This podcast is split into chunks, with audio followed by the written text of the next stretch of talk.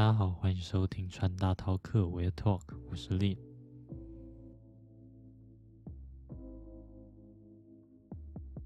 上次在讲述穿搭规则的时候，最后有提到未来会讲一讲有关如何提升能力与技巧，所以这一集的 Podcast 我们就来聊聊我自己认为到底该怎么有效的提升这两个在穿搭上非常重要的事情。首先，能力与技巧这两个东西听起来蛮相似的，但其实也有些微的差别。能力这种东西，我觉得更关于心态，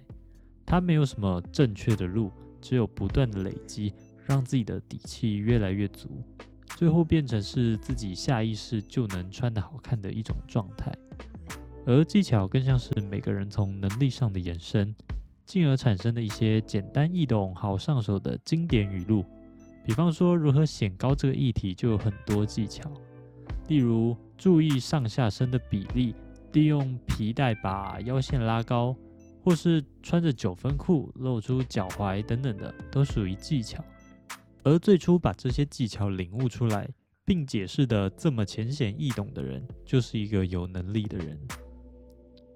所以，其实成为一个有能力的人，比起死记硬背那些技巧还要重要的多。但提升能力所需要的基本功，也必须稳扎稳打。会比那些看到就可以马上使用的穿搭技巧来说慢上许多，所以我建议新手其实可以先多看看技巧，也就是上一集 podcast 所说的那些规则，来让自己借由这些简单的规则先穿的得体一点，让自己有自信。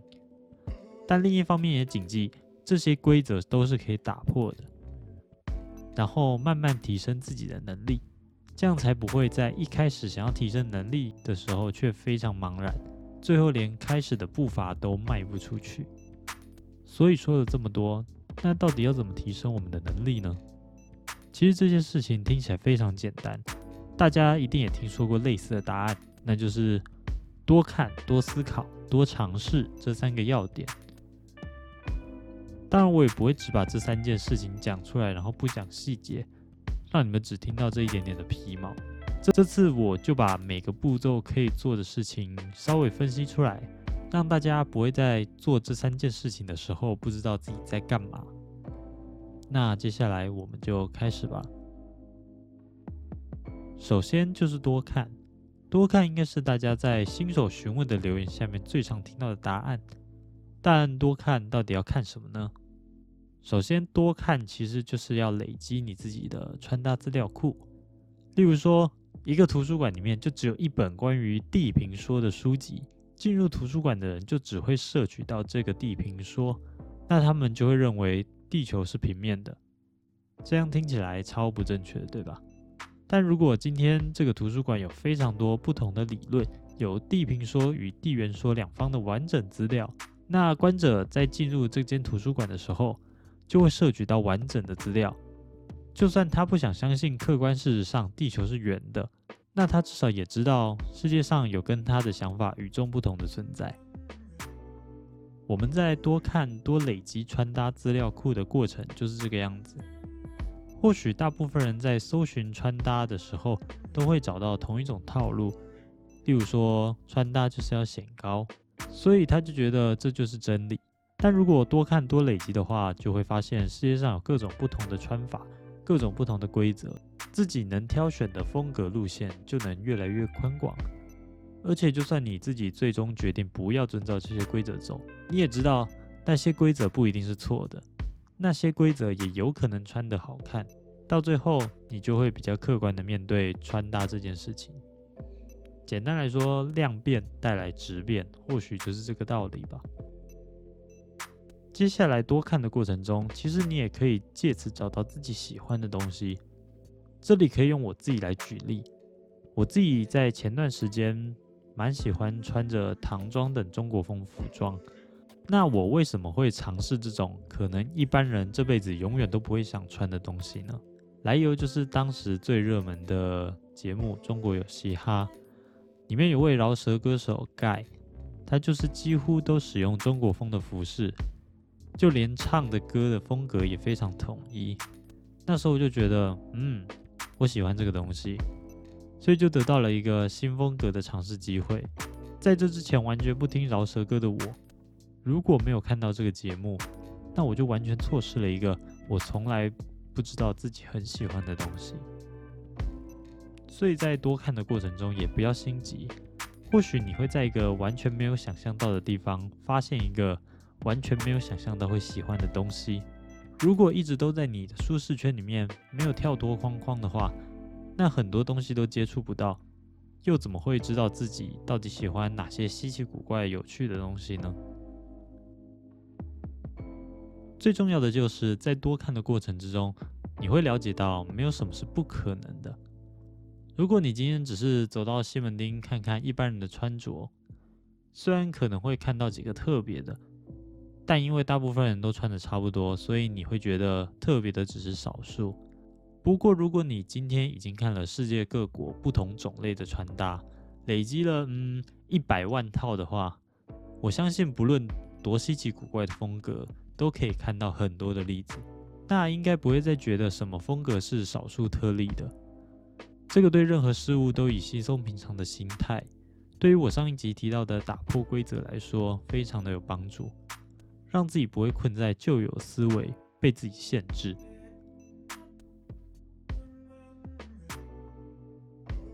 接下来我们说说多思考的部分。如果只是前面一直在看，那或许可以累积到很多的眼界，但如果没有思考这个步骤，就不会内化成你自己的能力。那么思考到底又要思考什么呢？简单来说，当你看到一个很特别的穿着，你可以思考为什么这样穿你会觉得好看。例如我在现实动态各式各样的穿搭这个系列中的第一张照片，就是一套将西洋的洋装搭配上日式和服的一套穿搭。当时这一套算是小小颠覆了我的眼界哦，我第一时间就思考，为什么中西合并可以这么好看？而且明明和服这种正常穿就没有办法再塞进其他单品的传统服饰，居然还可以再塞一件洋装。借由这次的思考，也算是让我打开了心里的一道门，也促使我后来将唐装与日本的羽织搭在一起。借用这种思考为什么别人穿的好看的动作，可以让对方的穿搭理念升值在你的心中，然后内化成自己的东西。甚至你还可以把对方的这种理念套用在一个类似但不一样的地方，最后就创造成你自己的规则。再来，你也可以思考怎么将你喜欢的单品融入到其他的风格。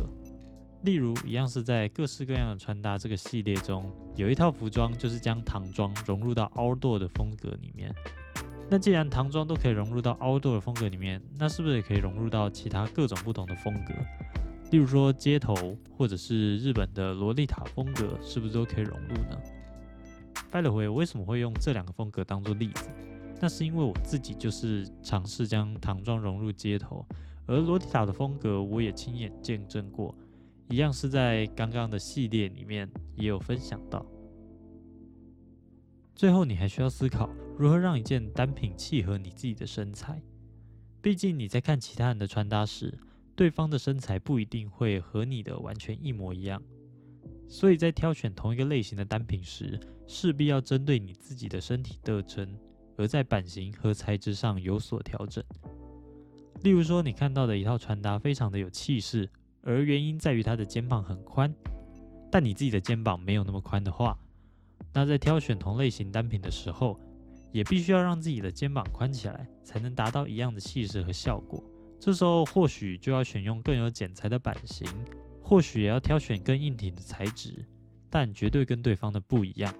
再举一个例子，今天若是想穿宽裤，但比起一般人你的胯宽又更大，那是不是在挑选宽裤的时候，也要选用能让你的胯宽更自然的版型呢？当然，我觉得在思考这个部分，其实还有很多很多方面可以做出大量的思考。不过，光是这三个我提出来的道路，就绝对可以让人忙不完了。而这三个大方向的思考，也绝对能让我们穿搭的能力快速进步，而且把别人的东西内化成自己的东西。